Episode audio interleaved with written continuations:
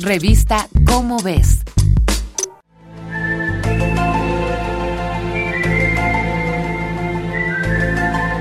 Los recuerdos del confinamiento aparecen como flashazos en nuestra nueva vida.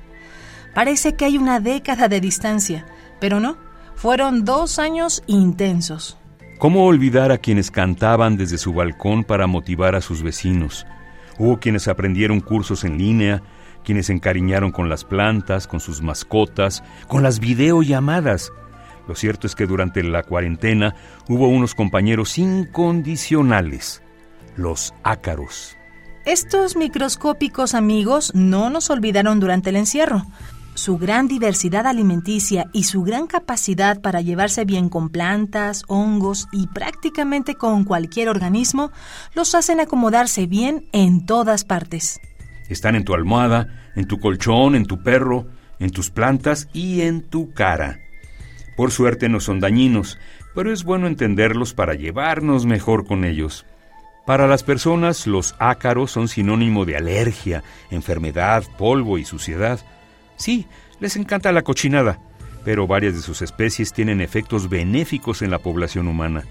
Saberlo es de suma importancia, porque los alimentamos, los acariciamos y hasta les damos agüita cuando regamos las plantas.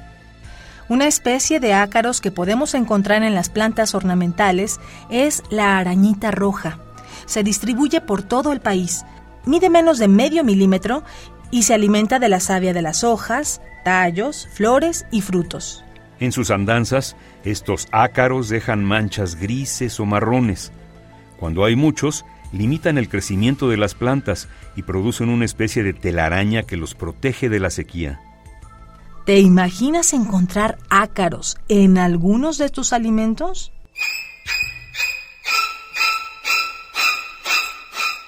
Pues en la avena que guardamos es común encontrar al ácaro Glyciphagus domesticus, que se desarrolla cuando encuentra la temperatura ideal y su comida favorita empieza a humedecer. Pero no te asustes, no es un insecto letal. La mejor manera de entender los beneficios y perjuicios de vivir en esta microfauna es conocer su biología. Sí, la mayoría de los ácaros son inofensivos, pero no por eso debemos permitir su total proliferación. Mantengamos las plantas bien nutridas, la higiene personal en nuestros espacios y, por supuesto, en nuestras amadas mascotas. Falta mucho por conocer de esta fascinante especie. Seguramente su microcosmos nos depara muchas sorpresas.